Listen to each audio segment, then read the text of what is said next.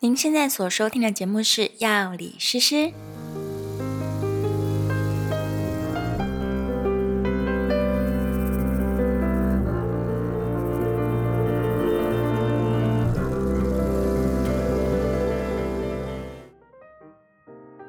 Hello，大家好，欢迎来到最新一期的《药理诗诗》，我是诗诗，在我身边的是大家好，我是 Knife。是奶。好，哎，最近听说卢广仲被骂，对啊，最近听说金曲奖的那个对，最佳年度歌曲，哦，刻在你嗯心里的名字。对，嗯有很大的争议，这样子。对，好对像得奖之后，其实这歌很久了对啊，啊，得奖之后反而大家讨论的很热烈。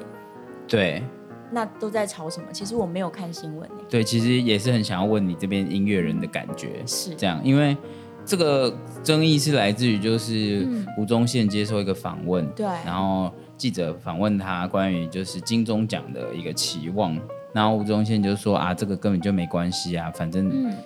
明明是一首抄袭的歌，也可以得到最佳年度歌曲，这样哦这，样所以他是在访问的时候不小心这么批评，对他，然后然后他就唱了起了这个《Real Reality》这首歌，对，就说啊，我们在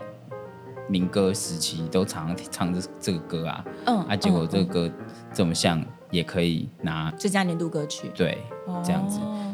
其实之前呃，我的钢琴手玉洁，嗯他就很喜欢这首歌，然后他当时就自己做了，也算是二创啦，就是重新安排了新的和弦，然后自己编了钢琴跟弦乐，就是啊真的刻在你吗心的名字。嗯，对，然后那时候他编完弹完觉得很好听，他还对给我听，然后一边给我对听一边跟我说：“你看哦，这其实跟另外一首歌的和弦一模一样。”然后他就两首歌同时放，那对的确是没有违和感的。对对啊，所以这是件事情也不是新闻了啦，就是它的和弦跟其他老的流行歌蛮有雷同之处的。对。对啊，那像这样的，其实我看到我自己是觉得，嗯，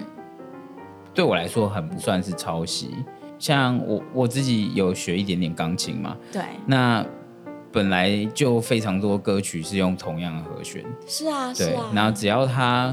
传达出不一样的意念，嗯，就是全新的感觉啊。对，哦那只是说大家可以因为听了他这样说，然后呃都去批评说他对，就是抄袭，为什么犯错不认错啊这样子。哦，所以有很多就是网友们现在就是跟着在骂这首歌这样子。对对对，哎、我其实要公平一点的说啦，就是所有的艺术创作啊，我我们有在写歌，其实都知道，已经没有所谓真正的原创了，因为钢琴就是八十八个键，嗯和弦就是那些，对，所以你想得到的句子，以一定以前的人都已经用过了。嗯，对啊，嗯只是你怎么样排列组合，然后去表达你的意见，表达你就是想要表达的事情，说你的故事。对，那你用自己的方式诠释出来了，就算用了一些别人用过的和弦进行，或者是甚至是别人用过很相似的旋律，但那些都不是最重要的事情。最重要的是这首歌你要表达的是什么嘛？对对啊，你完整的把故事说完了，那也没有人可以批评你说你这就叫做抄袭啊。假如说是画画嘛，那对画画颜料就这么多种啊，嗯那你总不能说，哎、你的天空怎么就是用蓝色白色，我也是用蓝色白色，那你抄袭我？你应该要画一个原创的天空。那、问题是，嗯其我实们模仿自然啊。对，其实大家都在模仿自然。是啊，对，是啊，所声音以有时候有时候也是都在模仿自然。嗯，对嗯所以我觉得所有的艺术创作应该都互互相有雷同之处，但对除非它真的从头到尾都一模一样。虽然我自己是没有喜欢《刻嗯在我心里的名字》这首歌， 但你还是要帮他讲公平的话，对不对？对，如果说要有一个理由说他不该拿到最佳年度歌曲，应该就是他的发文乱念，哦，他 念念的比较不标准，就说呃正确的念法啊是该什么一样的东西不一样。正确 是乌布利耶吧？乌布列，他第一句应该是乌布列勒，好像大家都念唱乌布雷乌布雷啊，还是什么的，这样。对，好，所以所以这个是可能我觉得比较严重的错误，会很想知道到底什么原因你想要这 样唱，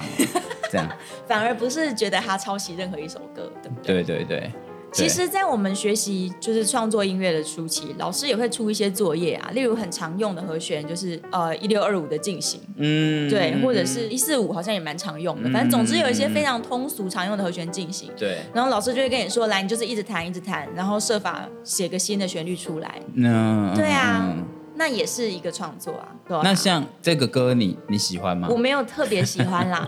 那这个对电影你有看 吗？我看啦，那这个电影你 你喜欢吗？这电影这电影还蛮好看的。啊，这样子吗？对我个人本来就特别喜欢看这种就是同志题材的电影，哦，对啊，所以我当时是有看的。嗯嗯嗯嗯嗯嗯嗯，我我我没有看，那他大概是说，他就是在讲年轻人就是情窦初开的时候，然后发现自己好像是喜欢男生的，那两个人都是吗？两个还是人都应该是吧？两个人都是对啊，但是有的人敢说，有的人不敢说，有的人压抑了，有的人不压抑。哦，对啊就像是歌词里面有提到的一就样是、，其实嗯呃，蛮多这种男同志题材的电影，大概都是这样啦。嗯，呃嗯去年前年那个是谁先爱上他的？我也没看过哦，，你也没看，她其实也是啊，嗯，就是她老公过世了，然后她的老公其实有情人，男有一有个男男的友，情人，嗯，对对对，就是也是像这样的情节。嗯然后那个《亲爱的房客嗯》也是男同志，但是其中一位选择了结婚，还生了小孩。嗯，对啊，就是嗯蛮多都在讨论这个议题的。然后我特别喜欢看，也是因为我觉得这一题就是这个社会现在台湾很棒，嗯台湾现在包容所有的就是性取向，我不管你是同同性相爱，对对还是你可能双性都爱，甚至是你想要跨性别，然后去爱，不管是同性还是异性，台湾对于这一切的包容，现在应该是亚洲第一名吧？对，啊而且像我不是有在教一些小孩子嘛，嗯，然后那个他们现在的性别意识，我觉得还蛮正确的。蛮好的像是有一些人可能会说谁谁谁娘娘腔啊，嗯就会有另一个小孩说这个又没有关系，嗯这样就是他想怎么样就可以怎么样啊。对，啊，他喜欢没粉有一红定要色对也很好啊。对嗯，就是你的性别气质，并不一定要依照你的生理性别去决定，对，已经比我们小时候念书的时候好的太多了。的那种意识都差很多。是啊，所以嗯对我相信，就是下一代台湾的孩子会越来越好。那像这种电影之所以好看，就是因为很多人受到上一代的想法，然后去压抑自己是，真实的就对是性取向，嗯，对，然后所以会有一些冲突跟挣扎嘛。嗯，是啊，嗯但是老实说啦，我觉得啊，如果这个社会不做任何性别规范的话，也许你从小没有被教育说你只能喜欢异性的话，那嗯嗯能够喜欢同性的人一定更多。嗯，对啊，或甚至是双性都喜欢的人，也一定会比现在我们所看到的更多。我、嗯我是这样认为的。而且就是说，如果在这个这个这个嗯这个这个氛围之下的话，嗯就会让就是如果只是想要试试看的人，对，也不会觉得也不会怎么样，不会这怎样啊，你对可以因为试试看啊。对，因为你也也许就是年轻的时候本来就不知道。对，你你不是你怎么知道？呃，像我也有认识，就是他可能会原本是喜欢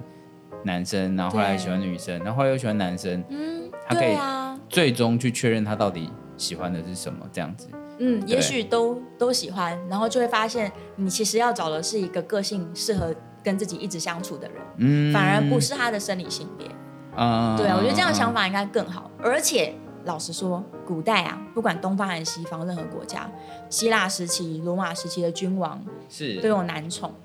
然后刚好上次我们在讨论柏拉图的时候，不是有聊到是就是少年爱这件事情，嗯，就是他在古代希腊时期是一件必须要做的事情。所有的少年在成年之前，他都必须要找一个就是年长的男子做自己的算是导师吧，然后才可以成年这样子。才算是成年。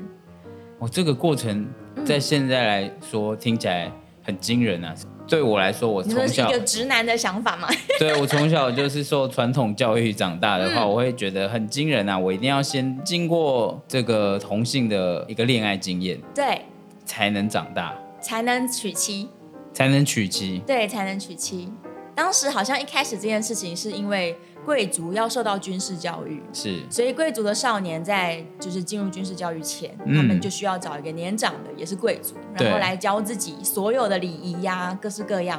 对然后后来就是这也包含了是性教育的部分。对，对对对，所以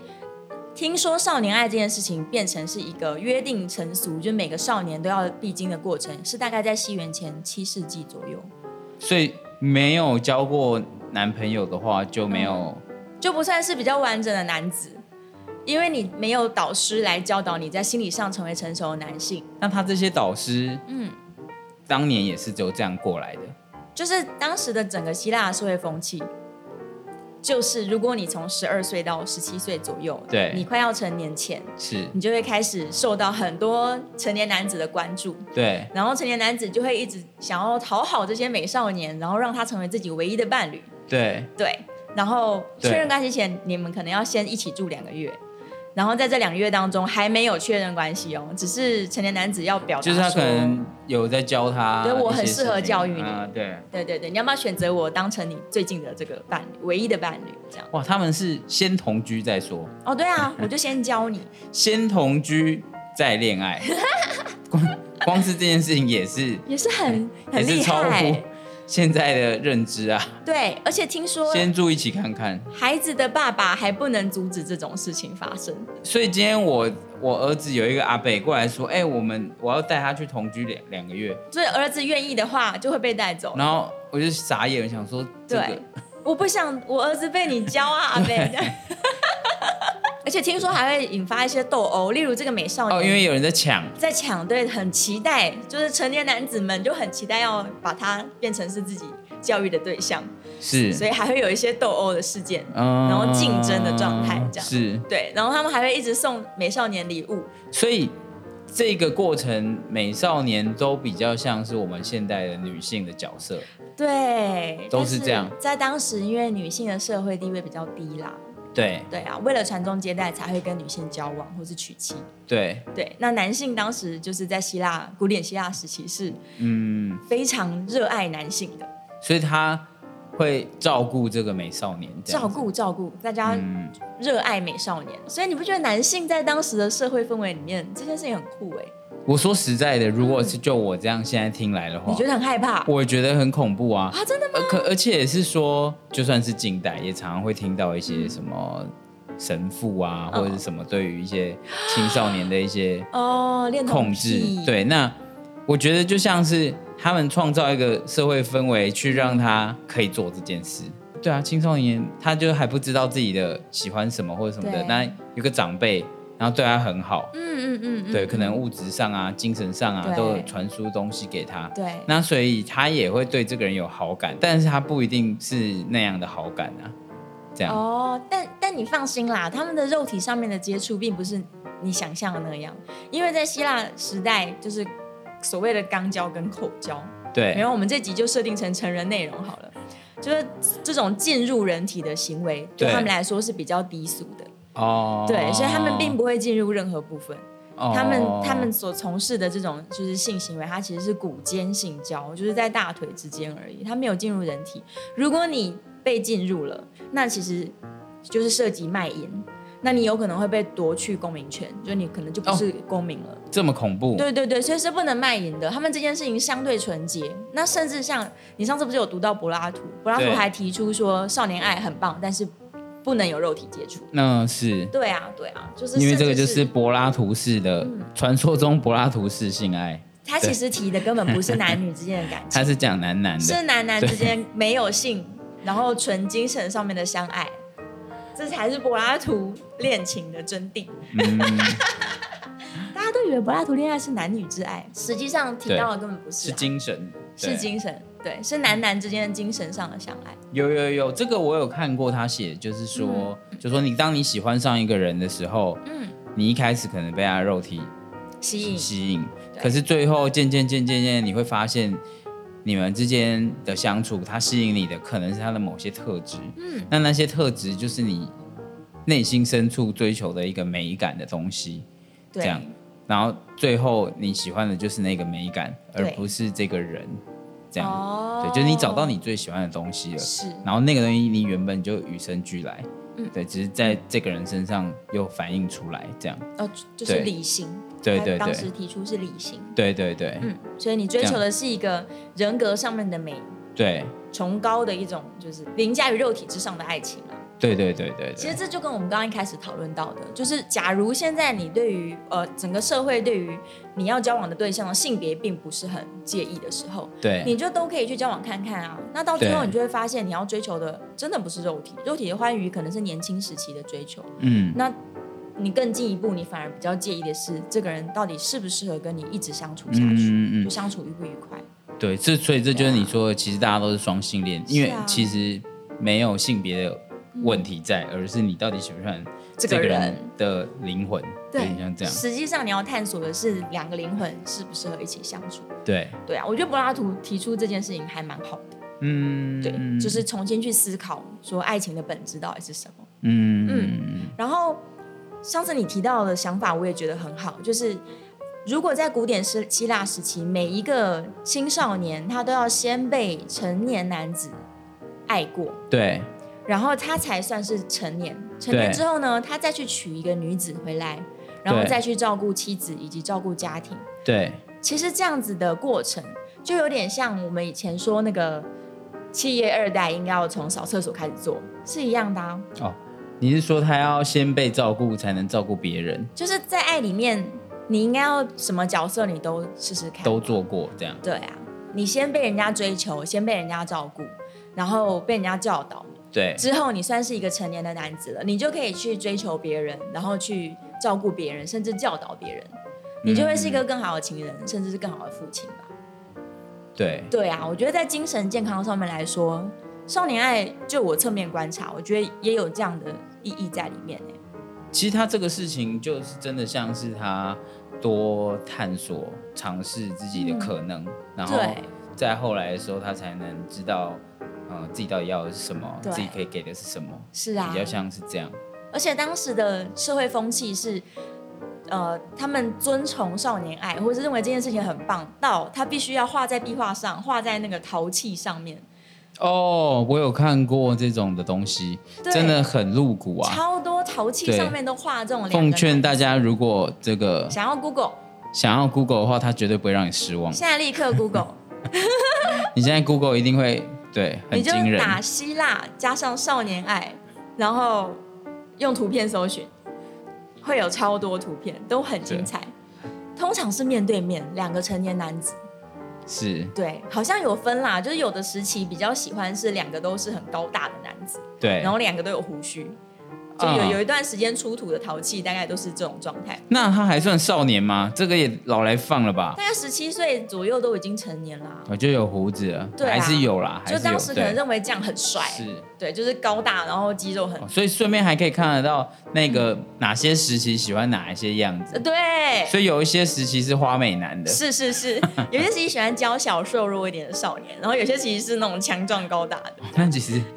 我们也我们的我们好像可能也有经历这种 这种哦，对、啊，事情的感觉，每个时期不同不同喜欢的男性风格，而且对少年爱这件事情持续了好几百年呢、它是从西元前大概六六七世纪开始，已经是社会风气，嗯然后大概到西元前可能一两百年，当时出土的陶器都还是有。是对啊，所以大概西元前六百多年到一百多年这五百年间，当然对于男性的审美也是会有变化的。嗯对嗯可能有的时候喜欢胖一点，有时有的时候喜欢瘦一点。嗯嗯嗯，那这个东西它是怎么结束的？你会说后来怎么结束吗？对啊，好像也没有真正结束哎、因为一直到罗马就是时代改朝换代这样。对对对，罗马时代有很多男宠的风气啊，只是我可以理解他如果到了就是西元之后，嗯，因为因为宗教因素大概就会对减少很多，这样是是是，对后来也说了一夫一妻的事情，对对对对对对哦对，还有史学家说，当时少年爱的风气啊，也是一种呃，算是人口控制的政策，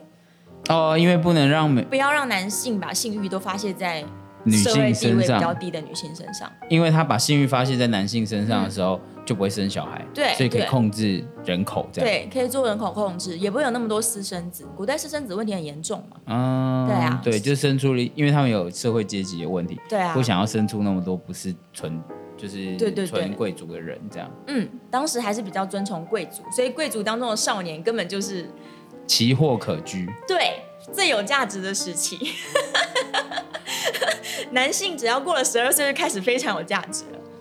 哇塞，对啊，然后他们还会在那个就是陶器上面发现有各种礼物，就有的时候会送一些家畜啊小鸡刷啊跑车啊，哇塞，送的礼物还不一样。就如果这个成年男子可能很会打猎，他可能会送你鹰，送你鹿，哦，想送对送猎物，送猎物，啊彰显出他的能力，说你是快点来让我教导，我还会教你打猎这样。哦，对对对，然后如果只是送一些小鸡呀、小狗、小猫什么的，可能就一般都可以送到。就我们可能会觉得我们到了现代，对然后呢，台湾人这么就是已经算很不错了，大家是对于这事情的接受，算是一种文明的展现。是，但是其实古代早就早就这样有了。早就有一段期间，很长一段时间嗯，行之有年了，这行样之有年，对对对，对还蛮还蛮惊人的，就不一定是说什么时候就一定比较开放放或怎之么类样。的，对对对对对啊但嗯当时有当时的保守啦，因为当时女性的社会地位比较低嘛。对啊，那认为自己比较崇高的男性们互相喜爱，这好像也不难想象。哦，对啊，我喜欢高级的人类。这样是是对是是是，嗯，所以也是有一种阶级的制度。所以在这件事情上面，当然是现在是嗯，成，就是现在是文明非常多了，对，如对，果是现在这女个男平等如。果是嗯这个角度的话，对，但其实，在当时女同志也是有非常多，最有名的就是 Sappho 啊。Sappho 呃，当时是很有名的老师跟作家，嗯是女性作家。是，然后她一样办了学院，是，然后她的学院里面的所所有的都是女性的学生。在这样的年代嗯还可以允许这样的存在，是啊，Sappho 在当时也算是很杰出的女性作家。是是对是，，然后她就是办学院教女孩子，然后她也都深爱她的女学生们，所以 Sappho 也可以算是女同志就是很早期的代表。嗯，然后她后来留下来的这些作品啊，虽然在后来的后代被一些宗教原因毁掉了很多，嗯，但是从那些残卷当中还是可以看到，有文学家盛赞 Sappho 的文章，他说对所有现代文学当中对于爱情的描述，Sappho 都写过了，而且都用来描述他对于他的女学生的爱情。嗯不，觉得这样很浪漫吗？女性对女性的爱情，然后用尽了所有现代文学能够使用的嗯，思想跟情绪，超级浪漫，我好想看哦。对啊，所以就是大部分的东西都不没了，就哦大、对大部分他写的都没了，对这，已样，经被迫害了。嗯，对啊，那这种师生之间的爱情，是呃，在那有个时候也是非常多啊，非常普遍，因为它跟对少年爱是同一件事。对所以你看柏拉图也公开说过，就是没有性，只有纯爱的这种男子之间的爱情，他觉得很高尚。然后苏格拉底式的恋爱也是在说，就是苏格拉底是柏拉图的老师嘛，对也是在说这种师生之间的爱。所以，我们到底对自己的老师有没有苏格拉底式的爱情呢？对，我应该是没有了，我应该是没有吧。 下个结论，结论应该是说，我们很幸运在台湾，就是关于这种多元的性别认同，或者是你喜欢任何性别的人，都渐渐越来越受到这个社会的包容。嗯，那我觉得得，这件事情很棒，嗯，它已经很不错了，但是一定可以更好。嗯，对啊，所以也许大家也不用局限说自己的选择的对象就一定要是异性或者同性，嗯，嗯那也许都，试试看。到最后，你发现探索了自己之后，发现哎，柏拉图说的是对的，嗯，就是你真正找到了精神伴侣，并不在意他的性别、嗯，生理性别，或者是他的年龄、社会地位等等。是，对啊，你最重要追求的一个对象是心灵上互相契合的人。是，对啊，这我认为是爱情的最高境界了。嗯，嗯，那你看公元前就在讲这件事情，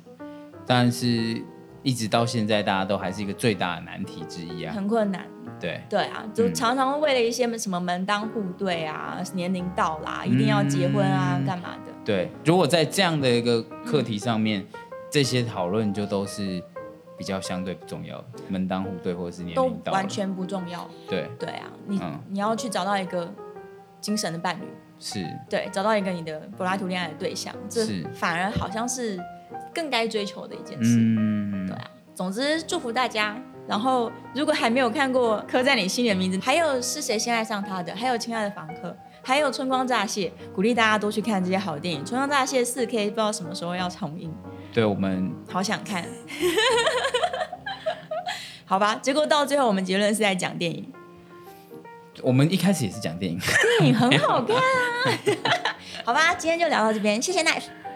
谢谢大家，下次见，拜拜，拜拜。